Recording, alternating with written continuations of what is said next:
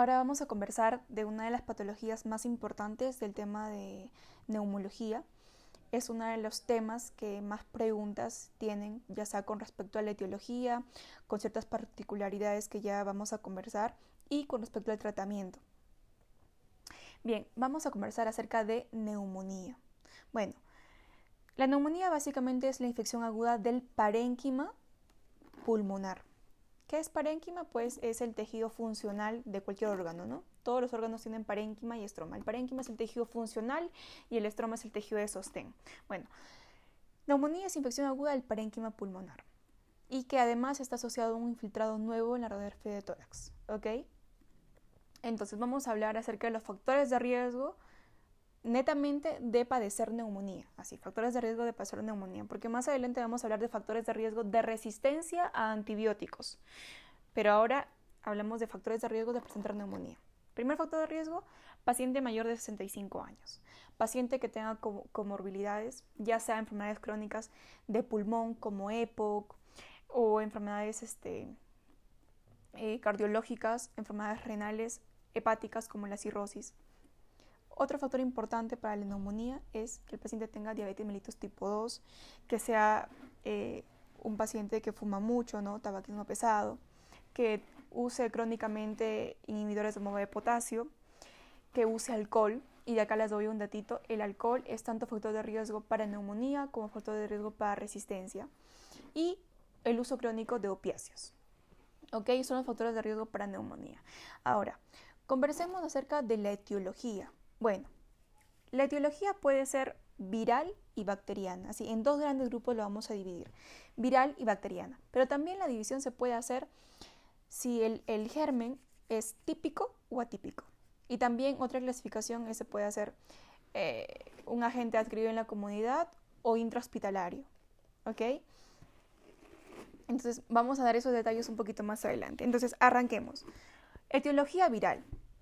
¿Qué virus pueden causar neumonía? Bueno, toman importancia el virus de la influenza, para influenza, eh, el adenovirus, el coronavirus, ¿no? Este, y usualmente la neumonía viral está asociada, o también se le llama neumonía por brotes, ¿no? Por brotes. Este, de esto, lo que tenemos que recalcar es que el virus de la influenza y la parainfluenza está asociado con una sobreinfección, o sea, es un paciente que cursa primero con una neumonía viral y que luego se sobreinfecta con una neumonía bacteriana, ¿no? en, mayoría, de los, mayoría de los casos por neumococo o estafilococcus aureus. Ok, hay factores de riesgo netamente para neumonía viral. ¿ok? Dentro de ellos, que sea menor de 5 años o mayor de 60 años, que sean obesos, que sean asmáticos, que sean fumadores, que hayan usado corticoterapia. ¿Ok? Entonces, este, Básicamente eso, ¿no? Son las, las causas virales de neumonía. Ahora, vamos a hablar acerca de las bacterias, la causa bacteriana de neumonía. Bueno, lo vamos a dividir ahora sí en dos grupos también, en los típicos y los atípicos. Ok, ¿cómo yo sé que mi, paciente cursa con una neumonía típica o con una neumonía típica? Bueno, pues es con el cuadro clínico. Hay un cuadro clínico que se llama el cuadro clínico típico de neumonía, que básicamente van de la mano con estos gérmenes, con estas bacterias típicas. ¿Cuál es el cuadro clínico típico? Aquí les va.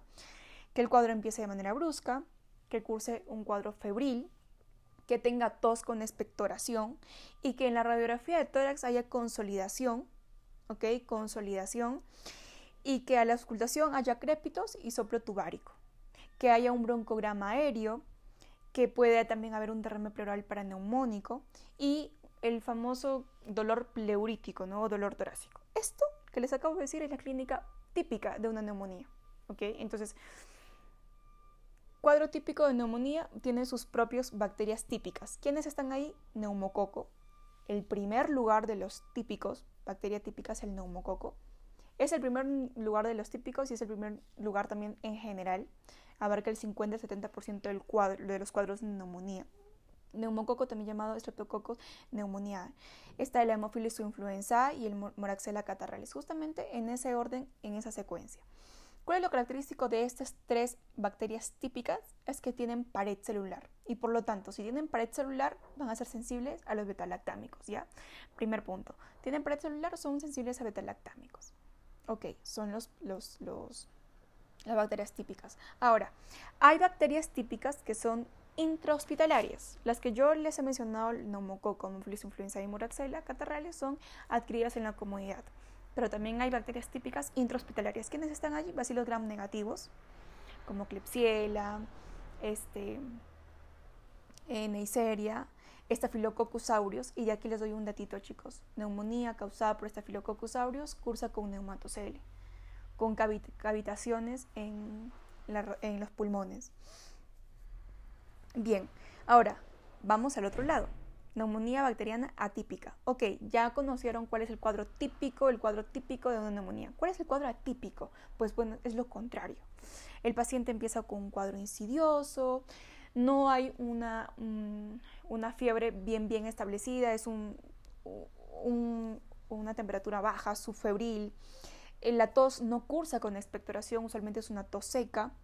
El patrón no es una consolidación, se observa un patrón intersticial y hay una disociación clínico-radiológica, ¿no? O sea, mi paciente puede que esté, eh, no, esté, no esté muy, muy sintomático, pero la placa está fatal, o que mi paciente tenga muy, esté muy, muy enfermo y que la placa aparentemente esté normal, ¿no? Es, hay esa disociación clínico-radiológica. Va a cursar con cefaleas, mialgias, síntomas respiratorios altos, ¿ya? Entonces, ¿qué bacterias, qué patógenos están en este grupo de los atípicos? Bueno, Está Mycoplasma pneumoniae, Clamidia pneumoniae y Legionella. ¿Ya? ¿Cuál es lo característico de esto? Que estos no tienen pared celular. Entonces, por lo tanto, al no tener pared celular, no van a responder a betalactámicos.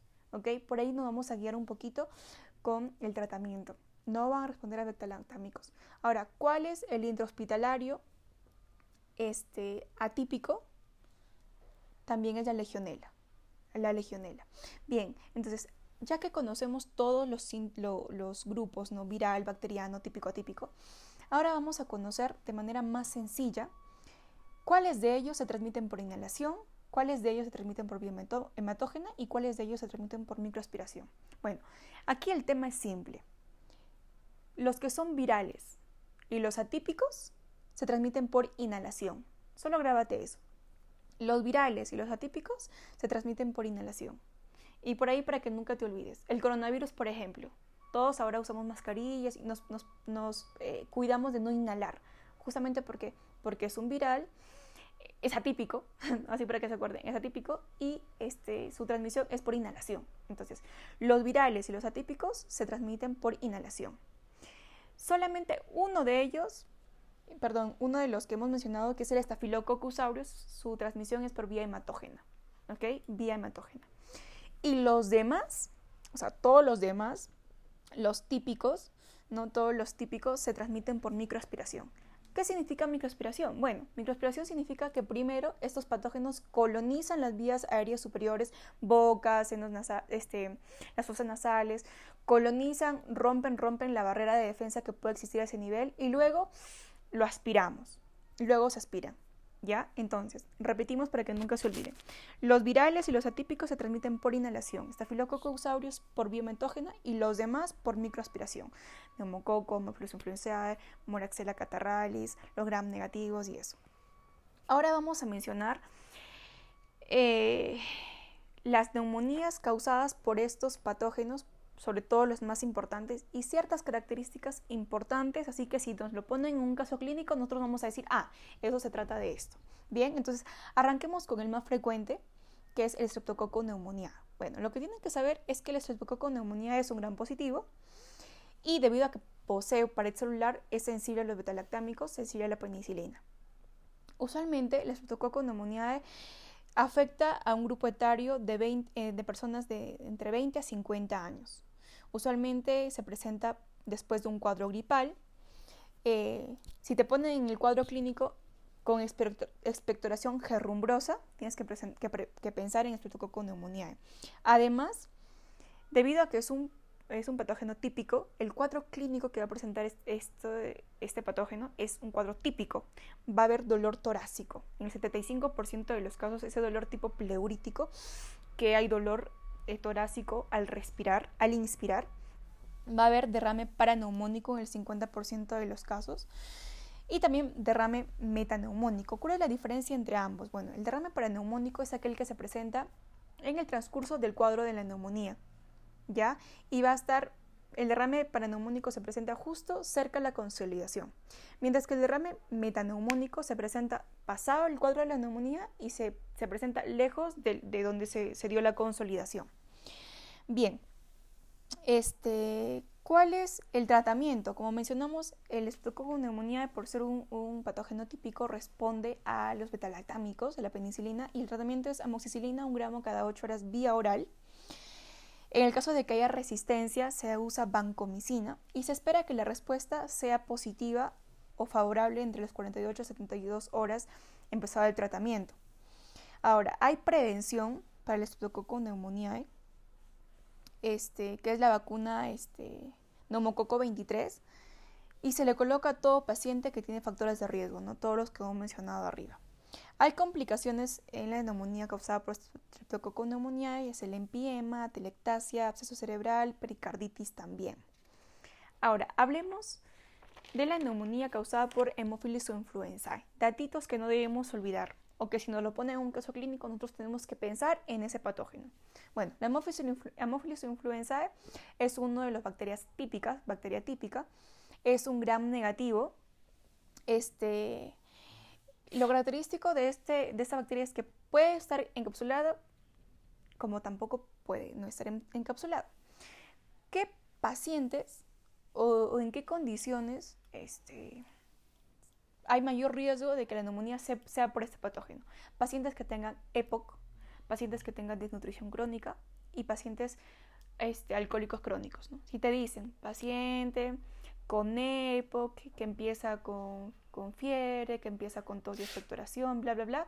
¿En qué pensamos? En neumonía por Haemophilus influenzae. Paciente nutrido crónico con el cuadro típico Haemophilus influenzae. Paciente alcohólico con cuadro típico Haemophilus influenzae. Tratamiento. Responde bien a amoxicilina clavulánico y también a ceftriaxona. Bien, ahora hablemos de micoplasma neumoniae. ¿Ok? Micoplasma pneumoniae es una bacteria atípica, por lo tanto el cuadro clínico va a ser atípico. Pero sumado a ese cuadro atípico con una tos seca, con una fiebre baja, ¿no? este, con mialgias y ¿no? un cuadro atípico, al micoplasma neumonía, al cuadro clínico de neumonía por micoplasma neumonía, se le va a sumar uno que es importante, que si nosotros lo vamos a ver en un caso clínico, vamos a decir, ok, esto es micoplasma y es el dolor de oído, también llamado otalgia, porque el tímpano se, inflama, es doloroso, también se llama meningitis bullosa. ¿Ok? Dolor de oído, otalgia, meningitis bullosa, micoplasma neumoniae. Además, este patógeno es más frecuente en adultos y jóvenes, en comparación del neumococo, que era más frecuente en, en, adultos. Este es más frecuente en adolescentes y jóvenes. Además de la otalgia, van a presentar rash maculopapular. O sea, este cuadro sí es atípico rash maculopapular. Y acuérdense, el micoplasma neumonía está asociado con anticuerpos este, fríos, con anticuerpos fríos, mediado por la inmunoglobulina M. Yo me acuerdo porque el micoplasma empieza con M, inmunoglobulina M, y puede causar anemia hemolítica autoinmune. ¿Ok? En este caso, el tratamiento es con rituximab, o sea, para la anemia hemolítica causada por anticuerpos fríos. Pero el tratamiento para la neumonía por microplasma neumonía es por macrólidos, de elección acitromicina o claritromicina. También podemos usar doxiciclina. ¿Ok? Micoplasma, macrólidos. Acuérdate, relacionalo. Yo así lo hago. Relaciono las letras del abecedario M con M, una cosa así. Micoplasma, macrólidos.